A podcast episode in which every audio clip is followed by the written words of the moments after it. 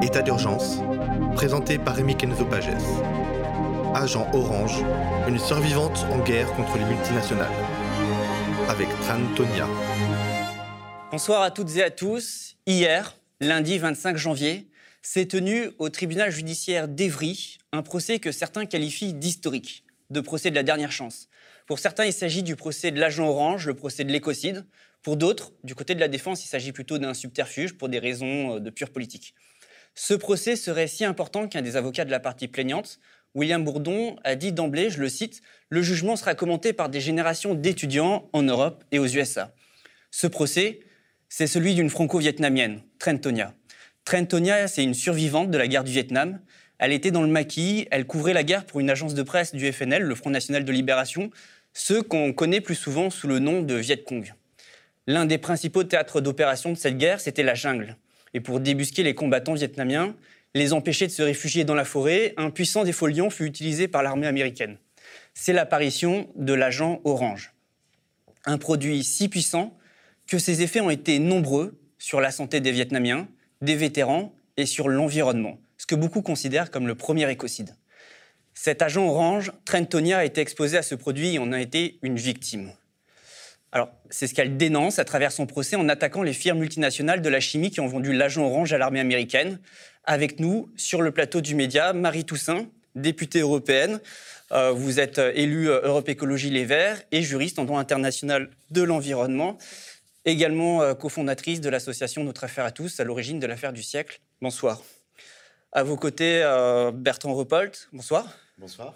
Vous êtes l'un des trois avocats, avec vos associés William Bourdon et Amélie euh, Lefebvre à avoir plaidé pour Trentonia hier. Avec euh, nous, avec vous, nous allons revenir sur la journée d'hier et sur les dessous et les enjeux de cette euh, procédure. Enfin, elle est la protagoniste de cette histoire et évidemment, elle est avec nous ce soir. Trentonia, merci d'être venue sur le plateau du Média. C'est vous qui avez porté plainte et qui êtes à l'origine de ce procès. D'ailleurs, un livre raconte votre histoire, Mater, empoisonnée, Vietnam, France, mes combats. On a aussi invité euh, les représentants des deux principales sociétés mises en cause, Docomicol euh, et Bayer Monsanto. On espérait ardemment euh, leur présence pour un débat contradictoire, mais malheureusement, on va devoir en discuter sans eux, car l'objet de cette émission, c'est de comprendre ce qui s'est passé hier, de vous raconter ce procès que Trantonia, ses avocats et ses soutiens ont attendu si longtemps. On revient sur cette séquence exceptionnelle tout de suite.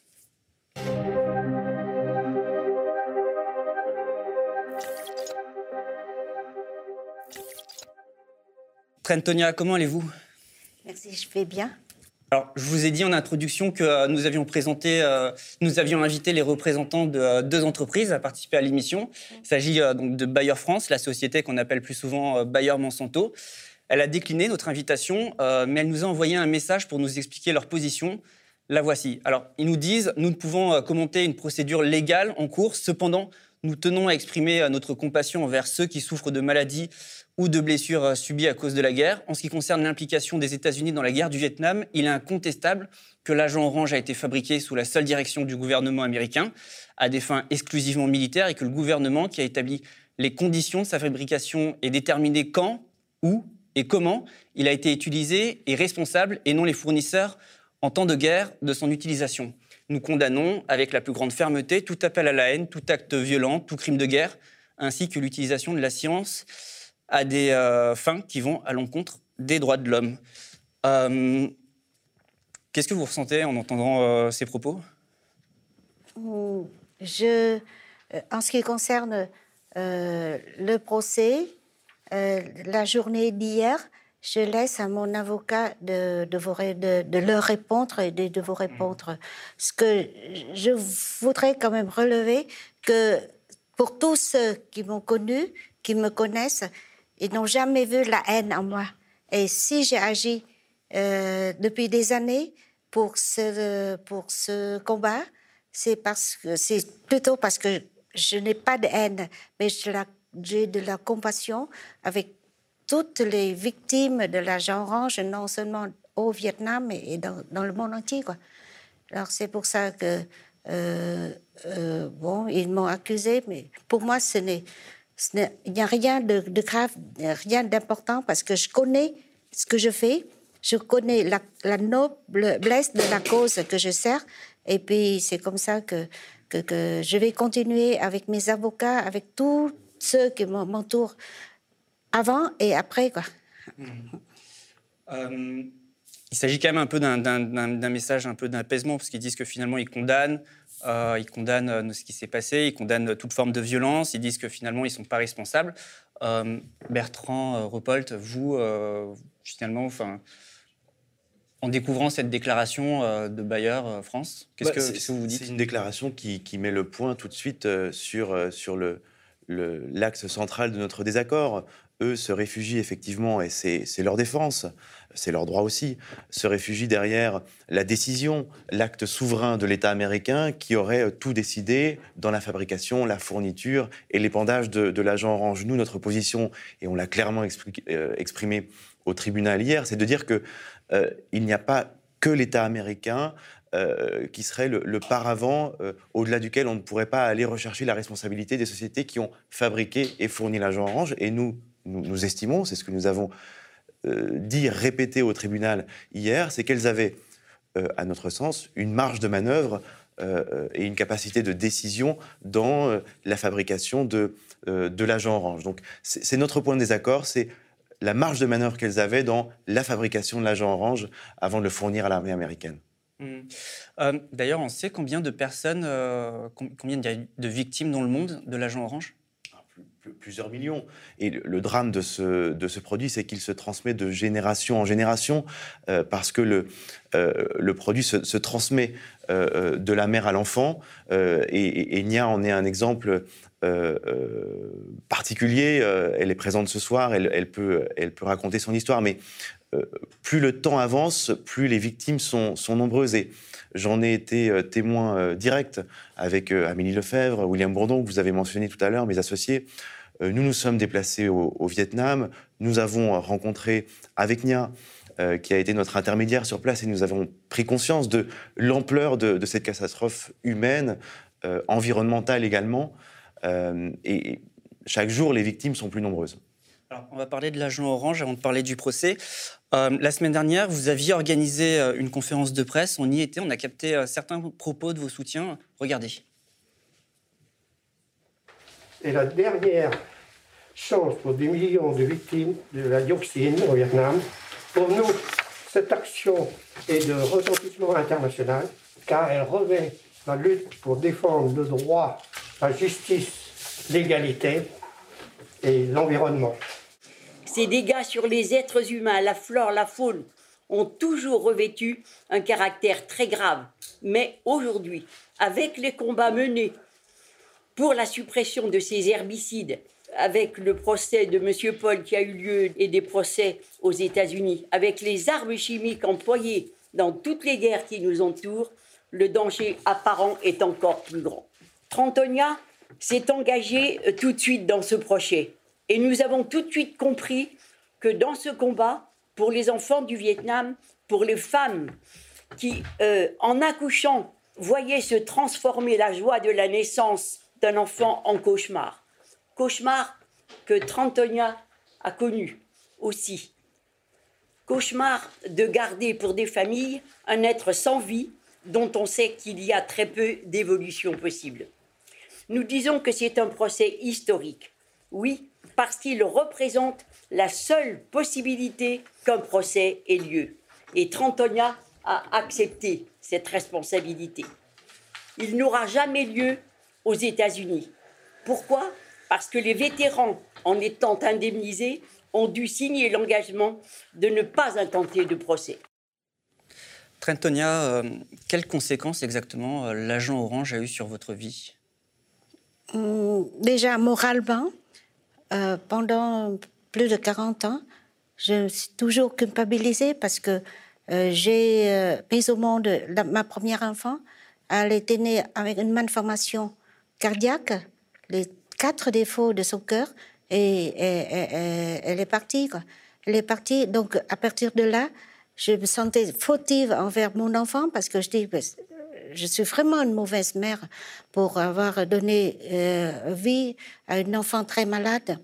Et puis après, avec ma deuxième fille, Et, elle, a, elle était née, mais assez fragile.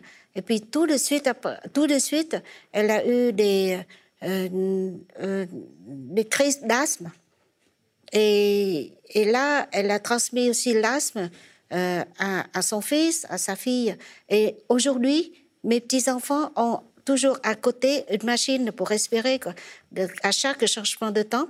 Alors, ils sont tombés très grièvement malades. Et ma deuxième fille aussi, elle a une malformation, une malformation à la colonne vertébrale, par exemple. Et je lui transmets aussi mon infantalaismie. Voilà.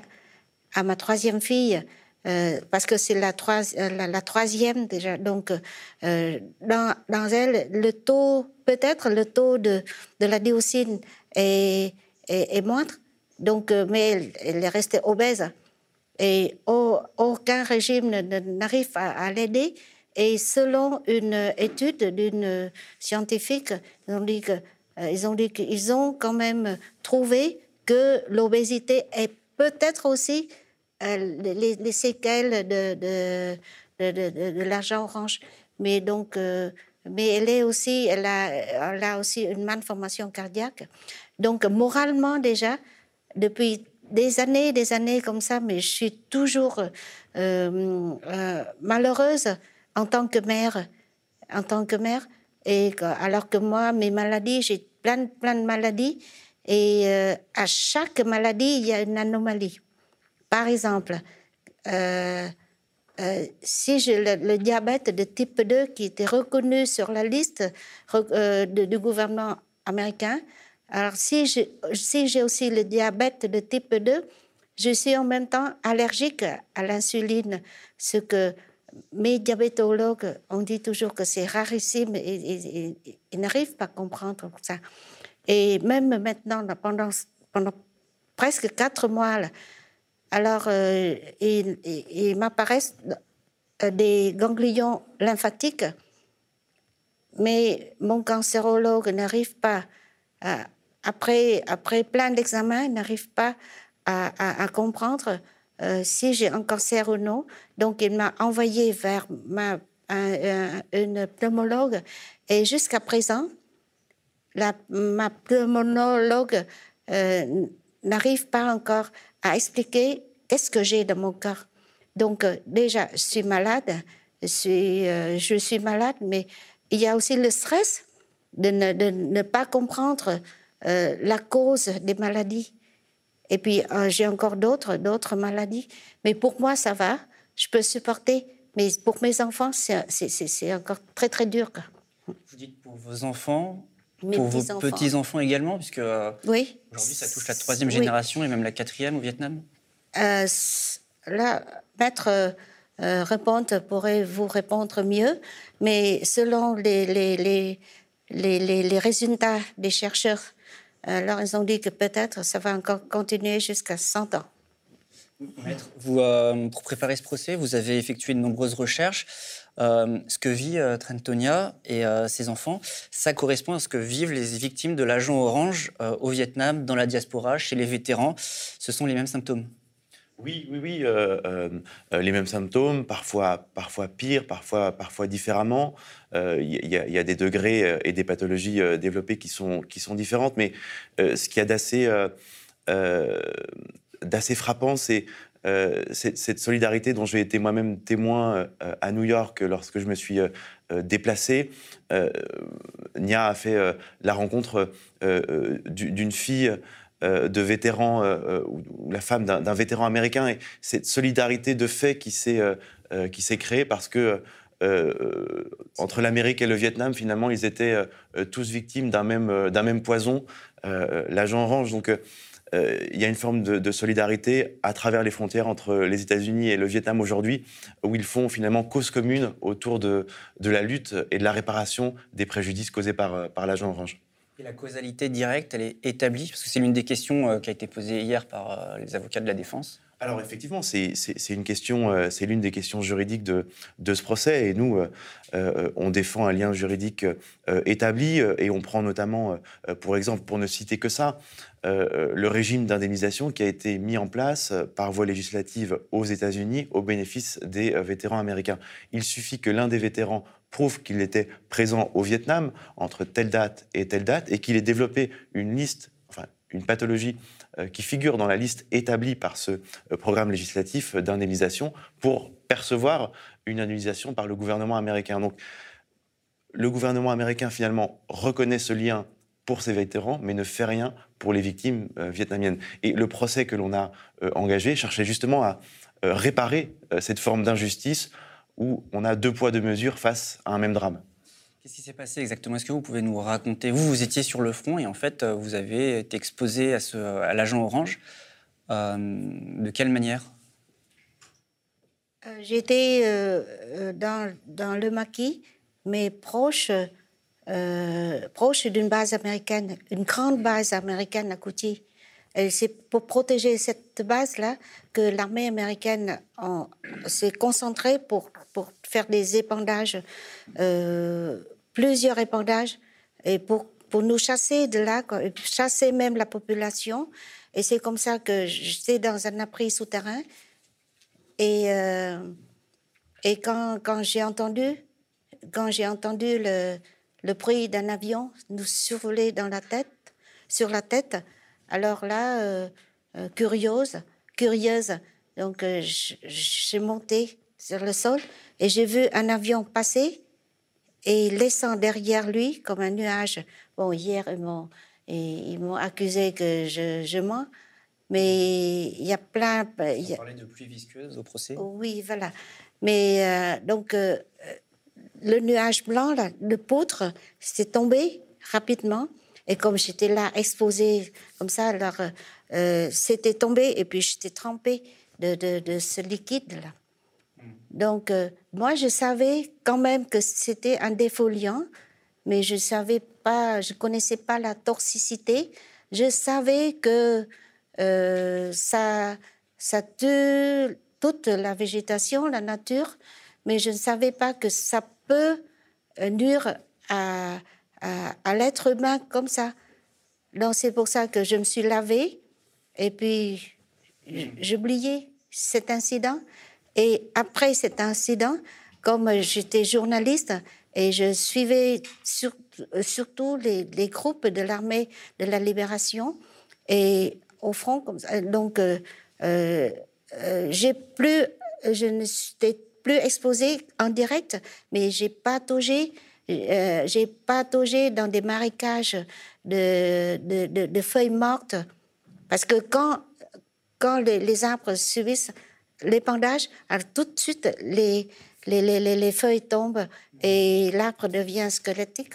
Squelette. Vous n'avez pas été exposé qu'une fois, finalement, vous étiez dans un environnement qui était, lui, euh, contaminé. Oui. Et puis, comme euh, c'était c'était des missions au front, donc c'était aussi des régions souvent, euh, souvent épandé par l'agent orange, par le défoliant. Oui. Et euh, après, quand j'étais rentrée, euh, rentrée à, l'agence de presse, et puis j'ai mis au monde ma fille. Donc, elle était née avec toutes ces maladies. Et, c'est comme ça que Trois mois après, je savais qu'elle est condamnée parce que tous les médecins qui la soignée, qui me soignaient, ils ont dit que elle est condamnée. Euh, tu peux, euh, tu, te fais le maximum pour, euh, pour la soigner, mais c'est comme ça. On n'a pas tout de suite compris de quoi il s'agissait, c'est-à-dire que on n'a pas, on pas pensé aux conséquences de, de, de ces défoliants. oui, donc bien sûr dès qu'on, même si on, est dessous, mais quand, quand l'avion euh, jette ce, produit, alors on toussait, euh, on respirait très mal. Et, mais oh, bon, euh, c'est un incident comme d'autres incidents qui arrivent pendant la guerre, quoi. Donc on ne faisait vraiment, on ne faisait pas attention. Alors, Marie Toussaint, vous, vous êtes un des soutiens de, de Trentonia notamment parce que euh, ce produit, ces produits d'ailleurs, euh, les, défoliants, il n'y a pas seulement l'agent orange, euh, on voit donc qu'ils ont des conséquences sur, sur la santé des, populations, mais aussi un impact sur l'environnement. c'est aussi de cela dont il s'agit aujourd'hui quand on parle de l'agent orange, des conséquences au Vietnam. Oui, mais le, combat de Nia, euh, c'est d'abord un combat pour la paix et pour la justice, euh, je dirais, parce que euh, c'est de mettre en cause les fabricants multinationaux hein, maintenant, qui ont produit des produits extrêmement toxiques, qui les ont fournis à l'armée américaine. Ils avaient totalement une capacité de dire on se retire de cette production parce que c'est pas éthique.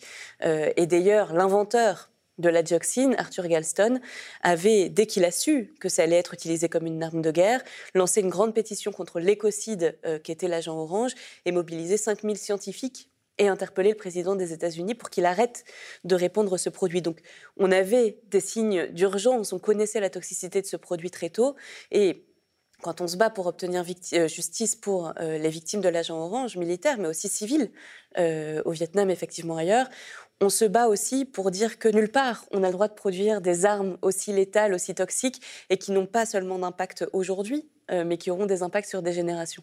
Et ce que révèle cette histoire de l'agent orange, c'est qu'effectivement, l'agent orange était produit pour détruire la végétation. C'est ce que, ce que Nia racontait, c'était là pour détruire les arbres. Mais quand on tue le vivant, on tue le vivant, dont les êtres humains. Et je crois que c'est très révélateur. C'est une histoire qui révèle à quel point nous sommes liés à la nature, puisque quand on porte atteinte euh, à la nature, on porte évidemment atteinte aux êtres humains.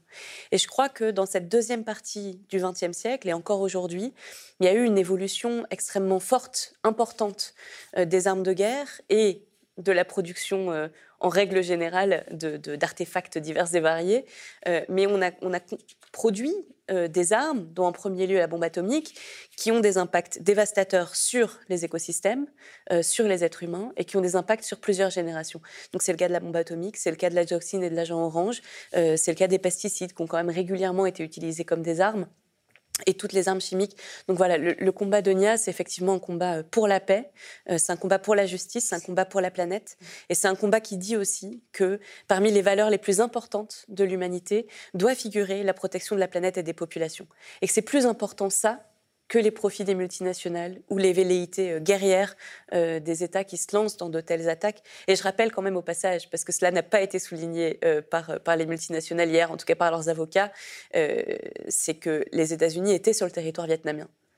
Et, il ne s'agissait pas d'une légitime défense de l'armée américaine sur leur territoire où ils risquaient d'être envahis, mais qu'ils étaient sur le sol d'une autre population qu'ils ont attaquée. Et je crois que ça, c'est aussi important de le noter. Mais vous parlez de la dioxine. La dioxine, c'est l'élément euh, le plus, enfin, l'élément toxique euh, de l'agent orange. Euh, peut-être pour comprendre un petit peu la dioxine, qu'est-ce que c'est en fait? Qu'est-ce que l'agent orange De quelle manière il nous empoisonne? Bertrand Repold Oui, alors dans, le processus de fabrication, il y, a, deux substances qui étaient présentes à parts égales dans l'agent orange, et le, processus de fabrication créait, créait, la dioxine, qui était l'agent l'agent poison euh, qui composait l'agent orange et qui est euh, responsable de tous les dommages que l'on met en cause aujourd'hui. je vais vous poser une question qu'un des avocats hier a, posée. il disait la dioxine, on la trouve dans le lait. Alors, on peut, la, on peut la trouver dans le, on peut la trouver dans le lait, certainement. encore une fois, c'est une question de dosage et on sait, et quelque part la responsabilité historique en la matière est établie. Euh, on sait tous les dommages que par la dioxine, l'agent orange euh, a créé. Euh, il était, la dioxine était présente à, des doses létales, particulièrement dangereuses. Donc c'est effectivement une question de, dosage. Et dans l'agent orange, elle était présente à des niveaux jamais égalés. Et aujourd'hui, du coup, l'agent orange, c'est encore un sujet au Vietnam, c'est-à-dire dans les différentes régions euh, du Vietnam. On a encore de nombreux enfants qui continuent à naître avec des malformations. Euh, quelles conséquences ça a aujourd'hui, des conséquences contemporaines euh, Parce qu'on peut, on peut se poser la question pourquoi finalement ce procès, 50 ans après, en fait, c'est parce que c'est toujours d'actualité. Oui, parce que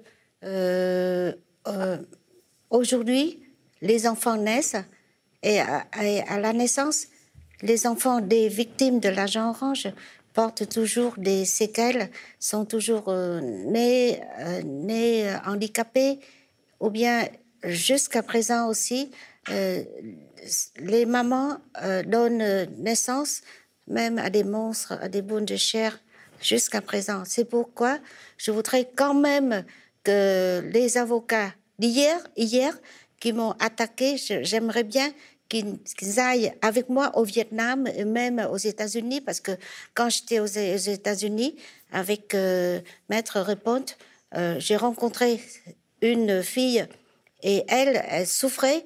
Et c'était à ce moment-là que j'arrive à comprendre que les souffrances des victimes de l'agent orange, que ce soit aux États-Unis, au, sud, au sud-coréen, Corée, ou bien au Vietnam, les souffrances sont identiques. Et puis, euh, euh, vous pouvez vous imaginer que euh, actuellement au Vietnam, on a environ, ou bien on a au, au moins 4 millions d'enfants victimes de l'agent orange. On est déjà à la quatrième génération, moi-même dans ma famille. Mes petits-enfants, alors là, ils sont de la troisième génération déjà. Et c'est pour ça que les souffrances sont là, toujours présentes et continuent. Ça, ne va pas s'arrêter. Donc c'est une question que, que de plus en plus on doit en parler. Et euh, j'ajoute aussi que euh, c'est vrai que comme Marie Toussaint a dit, euh, c'est vraiment pour la paix que je me bats, pas pour la haine, pas pour la guerre, parce que je suis toujours contre la guerre, contre la guerre. Mais je ne peux pas m'arrêter de penser à ces malheureux, parce qu'ils sont trop malheureux. Au Vietnam, on dit que euh, les victimes de l'agent orange sont les malheureux parmi les plus malheureux. Et c'est vrai, euh, leur vie est misérable. Vous ne pouvez pas, vous ne pouvez pas, pas, comprendre comment ils arrivent à vivre alors que eux aussi avec tout leur cœur, avec toute leur intelligence. Ils, ne, ils, demandent de vivre avec dignité leur vie, mais ils ne peuvent pas. Donc, euh, c'est pour ça que euh, quand je, parle d'eux, euh, mon cœur est serré. Je ne pense pas. C'est vrai que je ne pense pas beaucoup à mes enfants. J'en souffre, mais ça, je peux avaler. Mais quand je, je pense aux autres, aux autres victimes qui ne peuvent pas parler comme moi, m'exprimer exprimer comme moi devant tout le monde pour, pour exprimer aussi leur souffrance, pour montrer leur souffrance. Alors c'est pour ça que c'est vrai que j'ai un, grand souhait, c'est que tous les avocats d'hier, ils peuvent au moins rencontrer une seule victime, un seul, euh, un petit enfant, bien, je dis petit, mais ils ont, il a peut-être 30 ans, 40 ans, mais avec deux bosses comme ça, avec leurs mm, jambes tordues, le bras, et toujours en essayant de faire des colliers pour, pour vendre et puis pour gagner leur vie. Alors je pense, est-ce que là, est-ce qu'il aurait encore le cœur de, euh, de, de, de, défendre, je m'excuse, mais de défendre les criminels? C'est une invitation que vous leur faites, quoi. Vous êtes prête à partir au Vietnam avec eux Avec eux, bien sûr. Et je les, et puis je, je les emmènerai, comme euh, on a fait ensemble, je les emmènerai dans, dans des régions où euh, plus, même maintenant, il reste des fossés de bombes. Et je leur, je leur montrerai aussi des, des plaines que, l'herbe ne peut, même maintenant, après 50 ans, ne peut pas pousser. Et puis je vais leur demander, est-ce que des petites gouttelettes arrivent à transformer une forêt en désert? Hmm. euh, Je ne sais pas ce qu'il va, ce qu'il va me, répondre, mais là, les gouttelettes, par exemple, et, et, euh, euh, que, et que l'agent orange n'est pas nocif, par exemple, Là, c'est pour ça que je souhaite de tout mon cœur qu'il soit là-bas. Mmh. Et même, j'inviterai aussi mon, mon, défendeur, mon avocat, parce que lui aussi, il connaît, c'est parce qu'il connaît les souffrances des, des, victimes qu'il me défende mmh. et, qu'il est toujours à côté de moi. Et aujourd'hui, j'ai Marie Toussaint, j'ai tout le monde. Et si, euh, est-ce que vous, vous êtes hier hum, euh, au tribunal, si vous êtes hier au tribunal, vous verrez que c'est vrai, quand Bertrand est venu, il est, il est entouré, il est assailli, même par tous les, par les gens déjà, par les soutiens et aussi par tous les journalistes. Et puis, euh, je ne sais pas si, si je peux dire ça, mais j'ai vu aussi le groupe un grand groupe des, avocats qui, qui, qui, qui arrivait, qui, qui rentrait, le visage fermé, et personne, personne ne les abordait. Donc il y a quand même une différence, et ce qui fait, alors c'est pour ça que euh, déjà, en voyant tous, mes, tous les amis qui m'entourent, en voyant arriver mes, mes avocats, en voyant aussi euh, Maître euh, William Bourdon avec ses béquilles seulement après dix jours d'une opération grave. Alors, vous pouvez comprendre pourquoi j'ai le courage de garder ma sérénité, mon calme pour, pour écouter toutes les accusations. Donc, la, pour moi, la plus grande partie sont des mensonges. Des mensonges euh, que je, que je, n'arrive pas même à comprendre comment ces avocats arrivent à faire ces mensonges-là. Parce que pour moi, un avocat, c'est un être que je respecte, que j'ai confiance, comme je fais confiance à mes avocats. Mais eux aussi, ce sont des, des, personnes qu'on doit, qui, qui doit, que doit se respecter et laisser les autres respecter.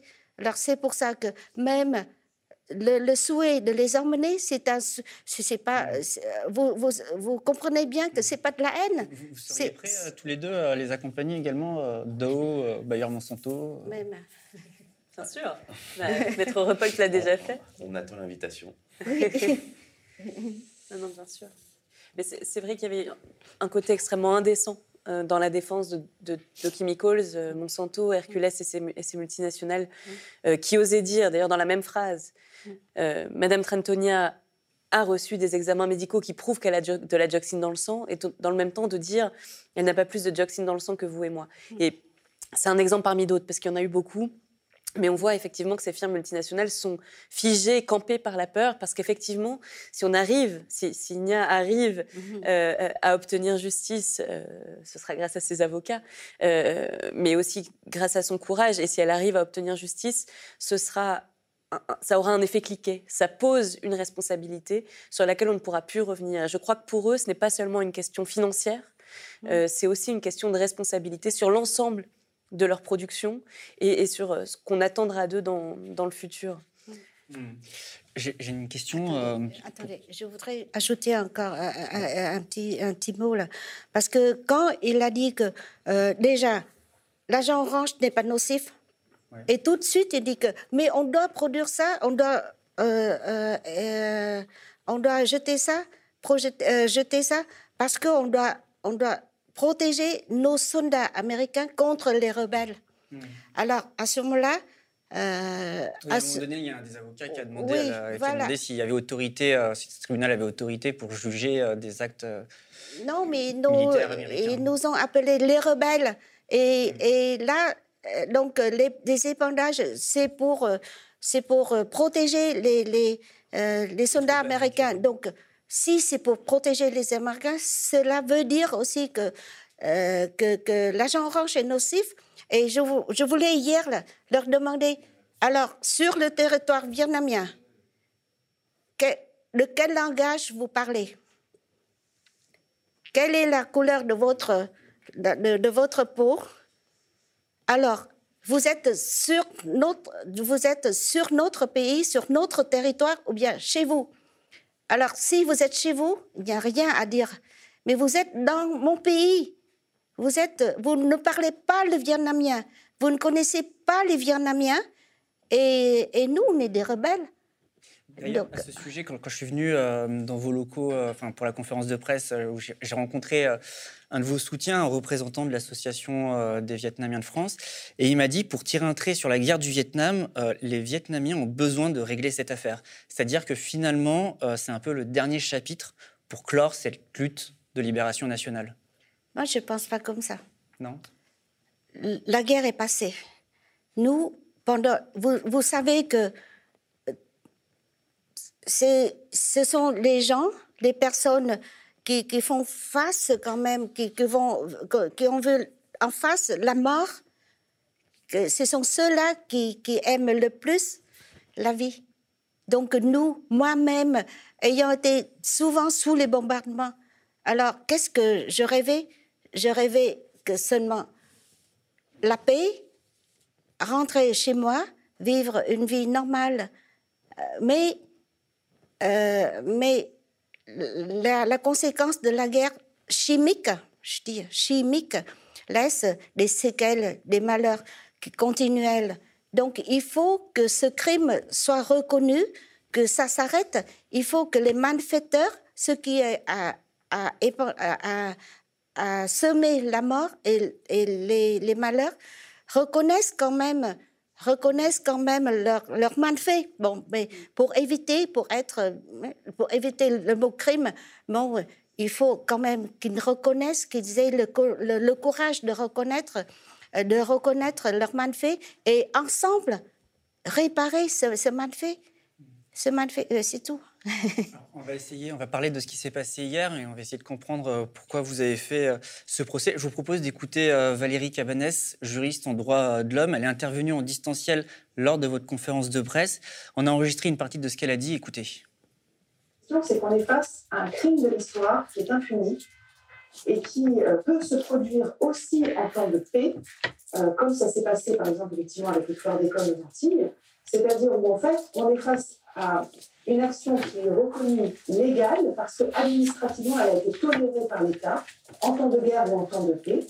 Et malgré tout, on a des conséquences qui, elles-mêmes, à nos yeux, sont absolument criminelles sur les populations et sur l'environnement. Alors, maître, euh, est-ce que vous êtes conscient par rapport à la séquence euh, d'hier? Est-ce que vous allez gagner? Alors, il n'y a, pas de triomphalisme euh, chez nous, comme il n'y en a pas d'ailleurs de l'autre côté. Hein. quand on repense à la déclaration que vous avez citée euh, euh, tout à l'heure en introduction, on est évidemment confiant, on a toutes les raisons de, gagner ce, procès. Maintenant, c'est vrai qu'il y a un certain nombre de, difficultés hein, qu'on a eu à, dépasser. à apprivoiser, à appréhender pour monter cette procédure. D'abord, les faits sont anciens. Euh, et, cette distance temporelle, elle, constitue naturellement une, difficulté, ne serait-ce que dans le rapport de la preuve. Euh, parce que l'enjeu de ce procès, c'est de démontrer que les sociétés, au moment où elles ont produit euh, et fourni l'agent orange, elles avaient conscience de la, de la toxicité du produit. Et donc ça impose, 50, 60 ans après, de percer le secret de leur correspondance interne pour voir ce qui se disait à cette époque-là au sein de ces sociétés. Donc il y, a, une première difficulté qu'on a, je pense, contournée euh, euh, en produisant un certain nombre de correspondances nombreuses euh, de l'époque qui démontrent, à notre sens, la connaissance chez ces sociétés de la toxicité du, du produit. voilà, donc il y a des difficultés qu'il fallait, qu'il fallait contourner. Maintenant, est-ce qu'on est, parvenu à convaincre le tribunal On aura la réponse le 10 mai prochain. Mais Maître Bourdon a dit hier à la barre que le droit était de votre côté. Alors, le, droit est de notre côté. Euh, euh, on, le dit pour, euh, pour Nia, on le dit parce qu'on le, parce qu'on le pense. Je ne peux pas ici anticiper ce que, ce que nous dira le, le tribunal, mais il y a avec nous une responsabilité historique qui, je crois, est aujourd'hui indiscutable. la responsabilité de l'agent Orange dans le drame que connaissent les Vietnamiens, le Vietnam, la terre vietnamienne et même les vétérans américains, elle est établie. Marie Toussaint, pourquoi est-ce qu'on entend que c'est le procès de la dernière chance euh, On entend beaucoup que euh, hier, à propos du procès d'hier, on a beaucoup entendu que c'était un procès historique. Euh, l'enjeu, c'était quoi exactement?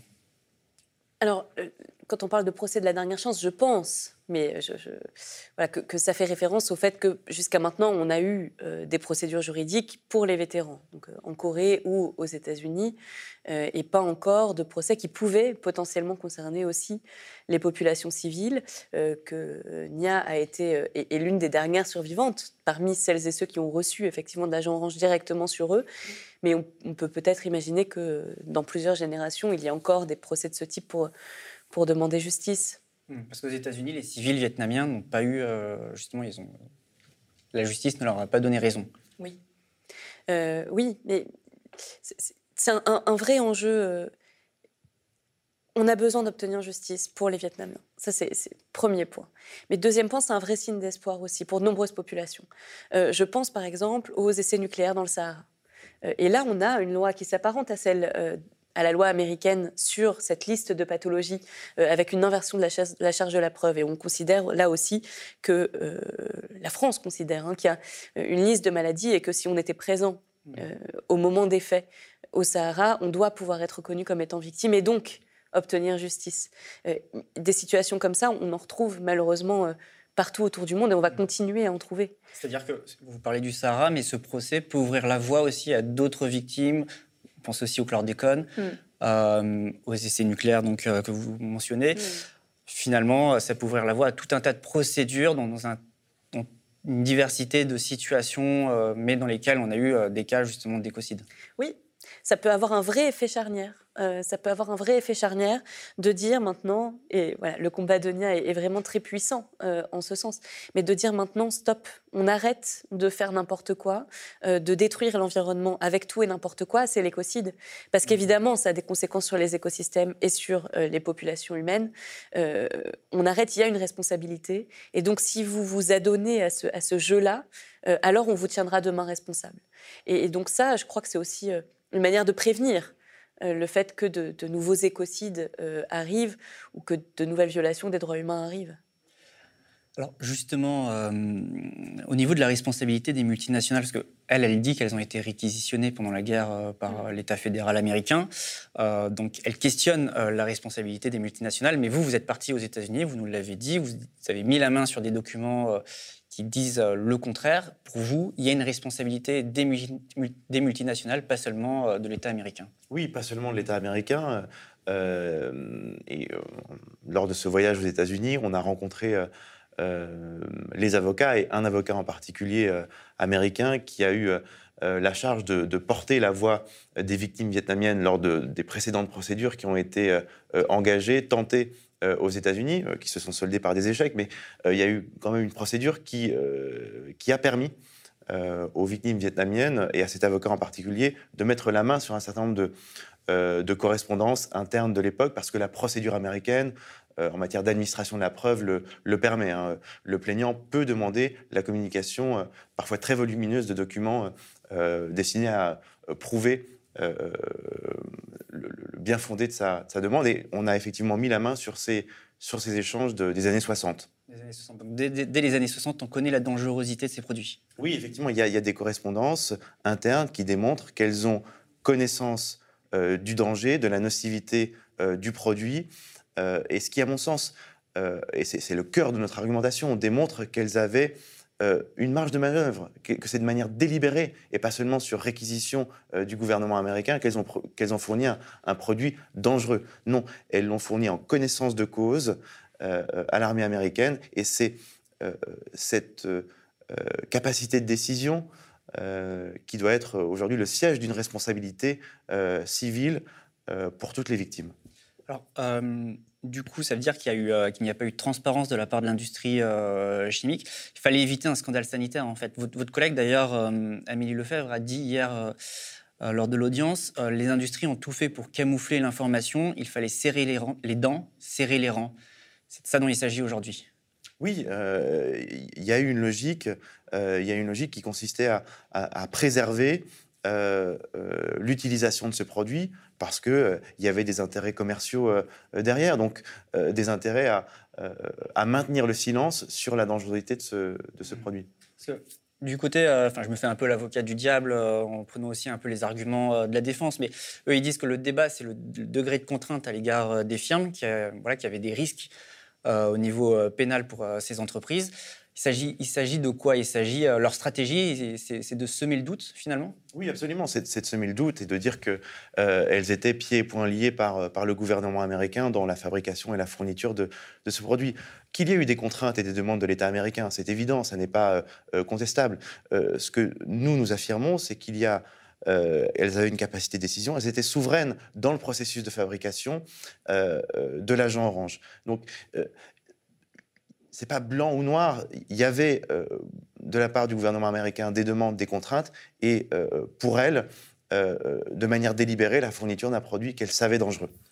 mais est-ce qu'il n'y a pas une atteinte quand même à la souveraineté américaine? Je reprends un petit peu les arguments de la défense, mais est-ce que le tribunal judiciaire a autorité pour statuer sur des événements qui se sont déroulés au Vietnam à cause d'entreprises américaines sur ordre du gouvernement américain il y a 50 ans? Mais à partir du moment où vous mettez en cause le comportement de sociétés privées qui n'ont pas été euh, qui n'a pas été dicté par le gouvernement américain, parce que le processus de fabrication, la composition, la présence de la dioxine n'était pas exigée par euh, le département euh, d'achat de l'armée américaine au moment où elle se fournissait en agent orange. À partir du moment où vous pointez, vous mettez en cause une décision souveraine des sociétés américaines, qu'est-ce que l'État a à voir là-dedans?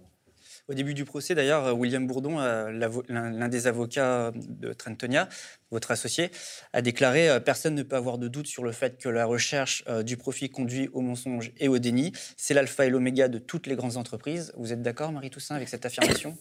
Pardon.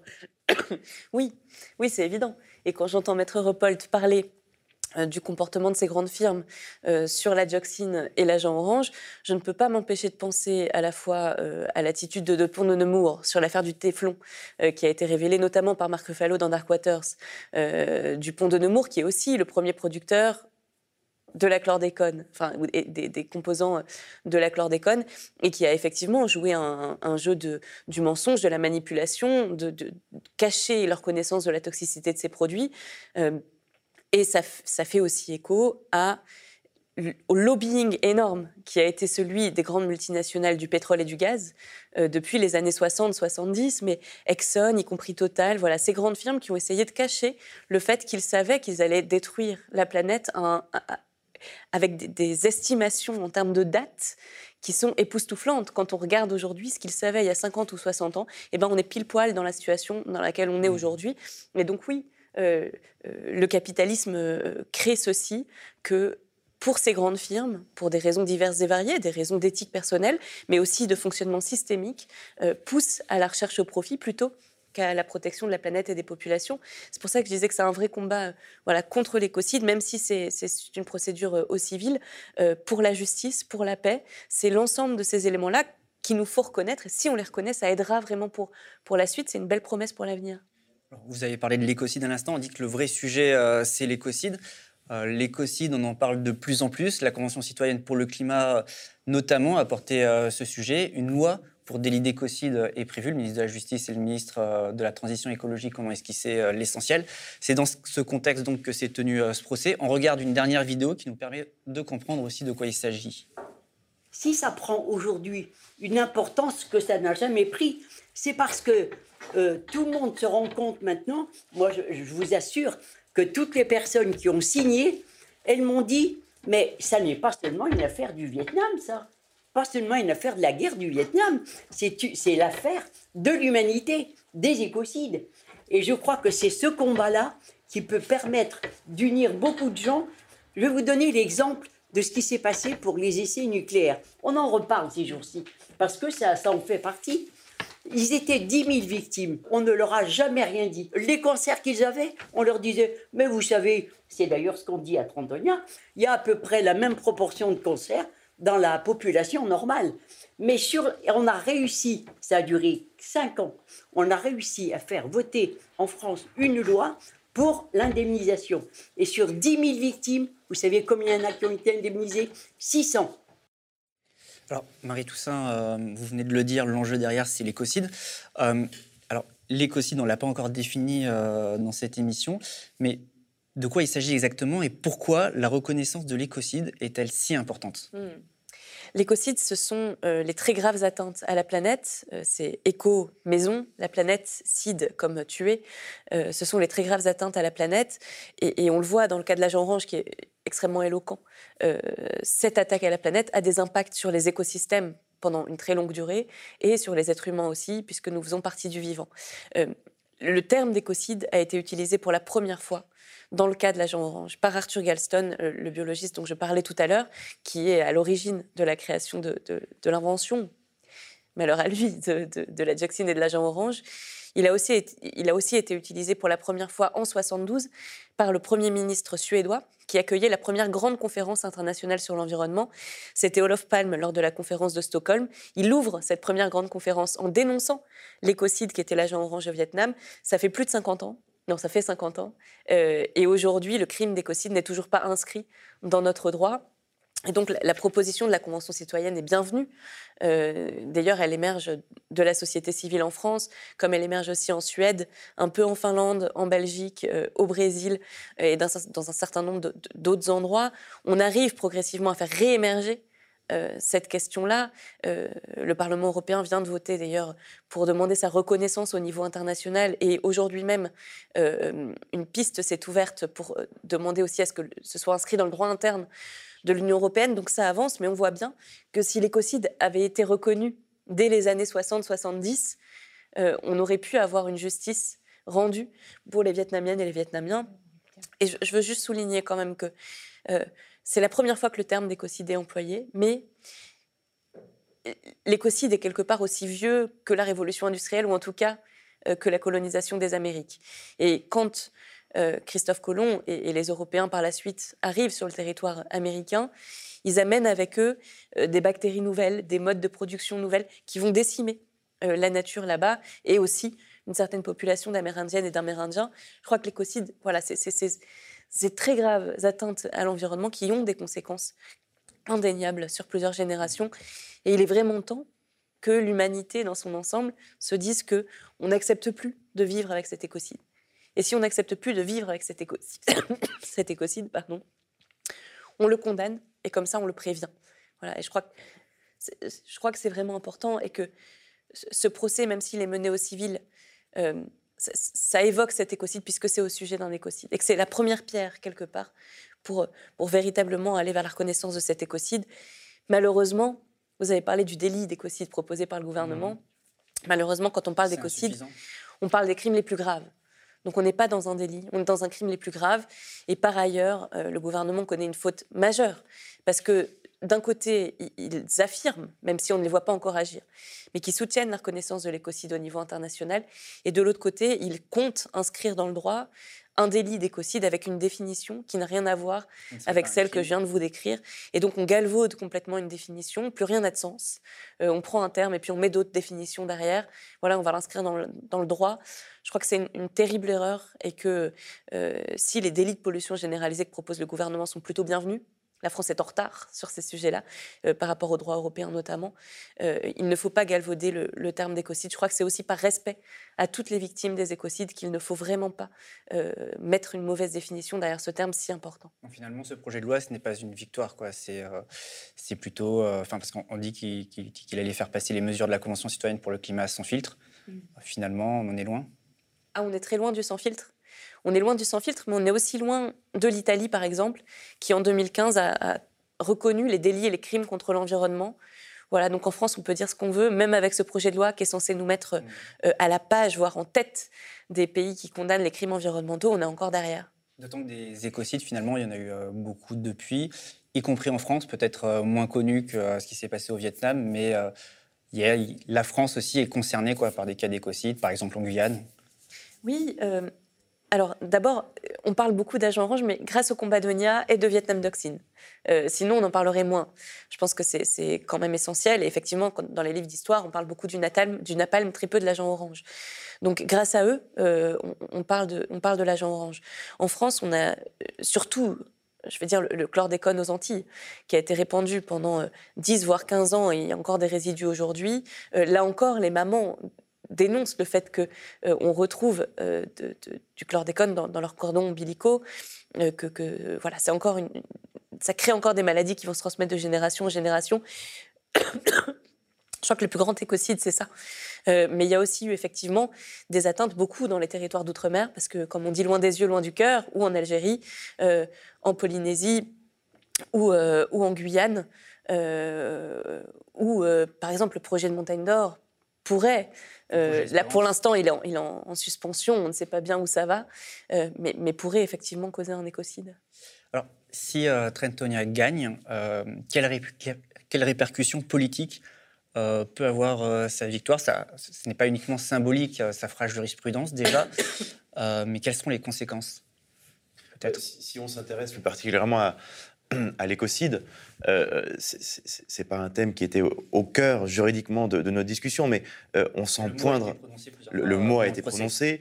Euh, ce que, ce que l'on met en cause ici, c'est l'atteinte à la personne, mais euh, on sent bien que le sujet est, tout proche. Il, est à portée de main. Si demain le tribunal, un tribunal français établit la responsabilité des sociétés américaines dans la fourniture de l'agent orange et les condamne à réparer le préjudice subi, qu'est-ce qui empêcherait ensuite euh, de les condamner à réparer le dommage que l'environnement a subi à la suite de ces épandages. Donc ce sera une, très grosse pierre posée pour l'édifice, pour la reconnaissance de l'écocide causé par, par l'agent orange. Et si vous perdez, quelles conséquences? Ce sera fini? Non, ce ne sera pas fini. on soumettra le dossier à d'autres juges, on fera appel. évidemment, la, la, euh, la bataille ne sera pas, ne sera pas terminée. Attendons le, 10 mai pour, pour lire le jugement, mais euh, on reste évidemment euh, déterminé pour, pour porter ce combat jusqu'au bout. parce que finalement, avec cette question de l'écocide derrière, c'est un, peu ce que vous avez dit tout à l'heure. ce procès, c'est le vôtre, mais c'est aussi celui de toutes les victimes et des, des Vietnamiens.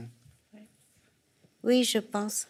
Je pense que si, si j'ai commencé avec mes avocats, ce procès, il y a déjà presque dix ans et que le procès a, euh, a, duré déjà six ans.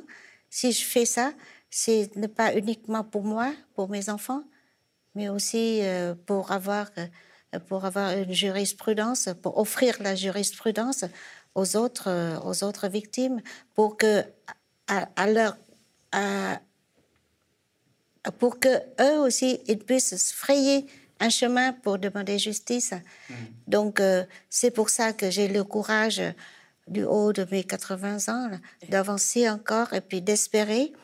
Et euh, je voudrais, je ne sais pas si c'est terminé, mais je voudrais vous demander à travers vous de quand même de remercier la France qui m'a adopté, qui m'a décerné de la Légion d'honneur et qui m'a donné, donné la chance d'intenter ce procès pour la paix, pour, euh, pour, même pour le bonheur des plus malheureux de chez nous.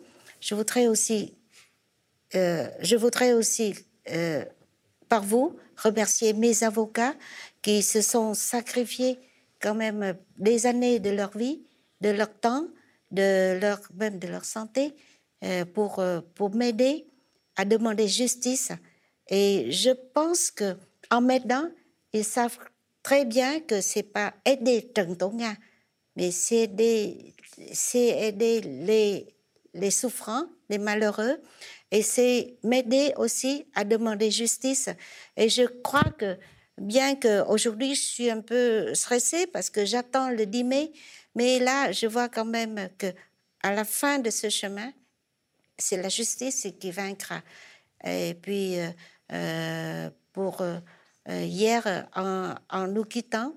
En Tribuni, alors j'ai demandé à un Tribuni, alors qu'est-ce qu'on va faire? Alors on a, on, a quand même décidé. il m'a dit, bon, trois mots, patience, courage et espoir. Donc euh, voilà, je porte en moi ces trois mots. Ces trois mots. Et je ne sais pas si Bertrand euh, m'apprécie, mais c'est parce que euh, patience, courage, espoir et confiance. Ce, procès, il aurait eu un autre visage euh, Est-ce qu'il aurait eu lieu d'ailleurs euh, si l'écocide aujourd'hui était reconnu dans notre droit? Oui, il aurait, il aurait eu lieu parce que, encore une fois, même si le sujet est extrêmement présent en filigrane entre les lignes, ce dont il est question, c'est l'atteinte à la personne. Donc, il aurait eu lieu, ce qui nous a permis de saisir le juge français euh, bien que ce soit des sociétés américaines qui sont, euh, euh, impliquées et que l'épandage ait eu lieu au Vietnam, ce qui nous a permis de, saisir le juge français, c'est la nationalité que, Nia a acquise avant, le, début du procès. Donc, il aurait, eu lieu, mais tout ce qui peut faire avancer la sanction des atteintes à l'environnement nous aurait évidemment, nous évidemment aidé. Euh, Marie Toussaint, vous, vous êtes euh, engagée euh, notamment dans, l'affaire du siècle, dans, la justice environnementale, sur les causes environnementales. Et on le voit, il y a, d'autres affaires, il y a d'autres produits aussi qui sont mis en, cause, comme le, glyphosate, il y a de plus en plus de scandales liés aux pesticides, il y a les marches contre Monsanto. ce procès, finalement, il s'intègre dans, dans un mouvement qui est plus global, l'agent orange. Il y a l'agent orange, mais il y a aujourd'hui de plus en plus de procédures qui s'ouvrent. Oui, euh, c'est un vrai combat pour la justice environnementale. Et d'ailleurs, je suis très heureuse, il y a des liens qui se nouent, qui se tissent entre euh, Vietnam Dioxine, le collectif Zéro Chlordécone euh, et de nombreux acteurs. Et, en France, on parle très peu de justice environnementale, de justice environnementale et de justice climatique. L'enjeu, c'est autour du droit, évidemment, de faire avancer ce droit par la loi ou par la jurisprudence. Et c'est en cela, si on avait une décision de justice ambitieuse, audacieuse euh, pour Trantonia, que ça pourrait apporter la justice d'ailleurs à de nombreux euh, mouvements collectifs qui, qui, se mettent, qui se mettent en lutte. Mais derrière, derrière il y a une vraie question aussi d'égalité, d'égale dignité, de discrimination, de justice sociale. Voilà. Et euh, quand on porte l'affaire du siècle pour demander à l'État d'agir dans le respect de ses lois pour le climat, euh, c'est une demande aussi de limiter les impacts que le réchauffement climatique a sur les populations. Et on voit bien que c'est toujours les plus faibles les plus pauvres, les quartiers euh, qui prennent de plein fouet les effets de ce dérèglement climatique. De la même manière qu'en matière de pollution, euh, on a eu une, petite fille euh, londonienne qui a été reconnue, tuée par la pollution de l'air il y a quelques semaines. Et c'était pas n'importe qui cette petite fille. C'est pas juste que la pollution de l'air tue, c'est que c'était une petite fille qui vivait noire, qui vivait dans un quartier pauvre de Londres, à côté du périphérique. de la même manière que l'agent orange au Vietnam a été utilisé dans un contexte de, de lutte de pouvoir entre une grande puissance et, un pays sur lequel les États-Unis voulaient préserver une domination. De la même manière, je disais tout à l'heure que les, atteintes à l'environnement qui sont commises en, Outre-mer, je disais loin des yeux, loin du cœur. Mmh. Mais c'est la même chose aussi pour les populations des gens du voyage, pour les Roms en France, mmh. euh, dans les bidonvilles. À chaque fois, on a cette superposition des injustices environnementales, des violences environnementales et de, racisme environnemental. Et de l'injustice sociale. Bien sûr, il y a certaines situations dans lesquelles on peut parler de racisme environnemental, pas toutes, euh, mais, un certain nombre.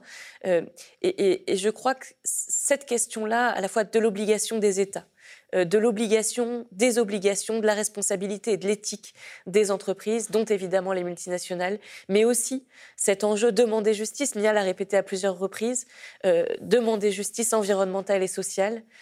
Et aujourd'hui, il se trouve que ni en France ni en Europe, on n'a aucune politique de justice environnementale. Je crois que c'est le fondement, ce sera peut-être le cœur de tous les conflits politiques qui vont se tenir pendant ce 21e siècle. Il est grand temps qu'on s'en saisisse euh, malheureusement, c'est pas encore fait, mais je, crois que euh, avec NIA, avec euh, avec zéro chlordécone, avec les associations du logement, du droit au logement qui se préoccupent de précarité énergétique et d'un certain nombre de sujets qui sont liés, voilà, on va on va finir par avancer et mmh. par demander à ce que notre pacte social soit reconstruit autour de cet enjeu de la justice environnementale. Finalement, les tribunaux, ce qu'on voit, c'est que la justice, c'est un levier là où le politique fait défaut. Oui, bah, on l'a vu avec le préjudice écologique dans l'affaire de l'ERICA. Ça a été d'abord reconnu par les juges pour ensuite être euh, inscrit dans la loi. Ce sera peut-être euh, le cas ici euh, avec une reconnaissance, bon, c'est du jargon des juristes, mais de la responsabilité pour des pollutions diffuses. On a toujours une, difficulté à, reconnaître, voilà, quand on répond de l'agent orange, quel est le lien de causalité. Il y il y a plusieurs plusieurs émetteurs, plusieurs sources, le CO2, voilà. Et, on peut avoir une décision qui va, qui va changer, euh, changer l'avenir. Et puis dans les cas de justice climatique, on a eu des décisions, en premier lieu celle de Urgenda aux Pays-Bas, euh, où le tribunal a condamné les Pays-Bas à rehausser leurs objectifs en matière de lutte contre le dérèglement climatique. On a aussi eu une victoire au Pakistan, en Colombie, en Irlande, peut-être euh, demain ou après-demain en France. Euh, voilà, mais effectivement, quand les États, c'est ça, c'est les, les États et les entreprises, parce qu'il y a aussi des actions contre les entreprises, ne jouent pas le jeu voilà, ne joue pas le jeu de la protection des droits humains, des droits sociaux et de la protection de la planète.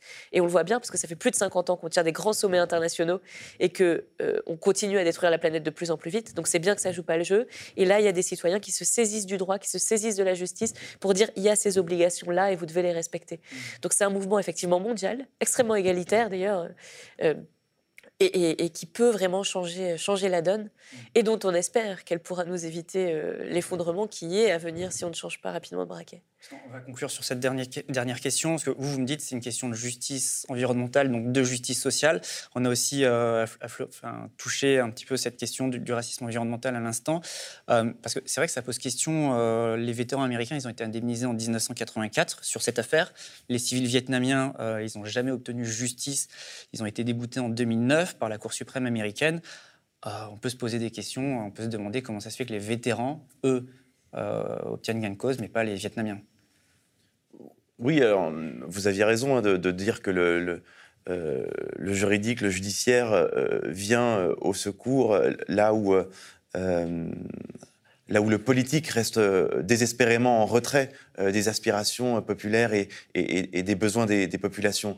Et effectivement, si, si les autres victimes se tournent vers la justice aujourd'hui, c'est parce que euh, ne serait-ce que sur un plan diplomatique, les États-Unis n'ont pas pleinement assumé, reconnu leur implication et les conséquences de l'agent orange euh, au Vietnam. Y a-t-il eu euh, des réparations financières, une reconnaissance morale, que sais-je, à destination du Vietnam qui lui permettrait de, de, supporter le fardeau euh, et d'apaiser les cœurs, quelque part, euh, au Vietnam. Non. Et c'est pour ça qu'aujourd'hui, avec Nia, eh bien, on se tourne vers la justice en France et peut-être ailleurs. Et moi, j'ai l'espoir que ce procès ne soit pas euh, le dernier et qu'au contraire, il fasse des petits ailleurs, en France, en Europe, pour que d'autres victimes puissent obtenir réparation là où le politique ne le lui a pas donné. Bon, on peut espérer que ça ouvre la reconnaissance crime d'écocide. Je vous remercie tous les trois euh, d'être venus sur le plateau du Média. Votre combat, il continue. Euh, il y a une manifestation samedi 30 euh, janvier, place du Trocadéro à 14h30, si je ne dis pas de bêtises. La décision de justice, ça sera rendue le 10 mai. Le 10 mai, c'est bien cela. Euh, je le rappelle, le média n'existe que grâce au soutien de celles et ceux qui nous regardent. Donc, pour nous aider à poursuivre ces émissions, partagez, likez, commentez nos contenus et devenez sociaux. Je vous dis à très vite et bonne soirée. Juste une chose, euh, je remercie d'abord mes collègues en régie, Romain Madoud, Léo Legat, au cadre Django euh, Durand, Elie Bonneton et Bertrand Bernier, au son Jordan Escoda, au graphisme Adrien Colra et Léo Tixador, et au montage Alexis Debaille. À bientôt. Je vous remercie. Merci. Merci à tous les trois.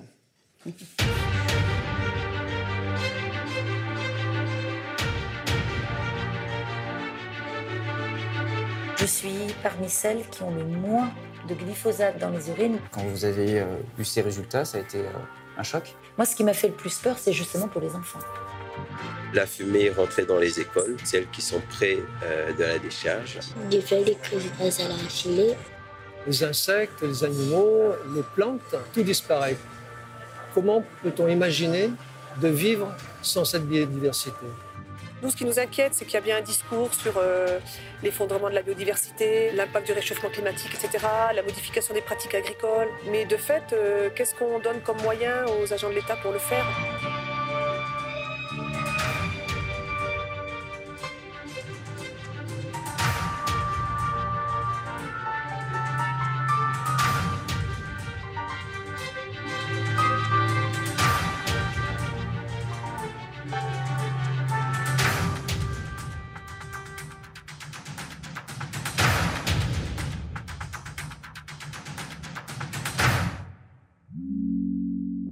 Média est indépendant des puissances financières et n'existe que grâce à vos dons. Soutenez-nous sur lemediatv.fr. Et pour ne rien rater de nos contenus, abonnez-vous à nos podcasts.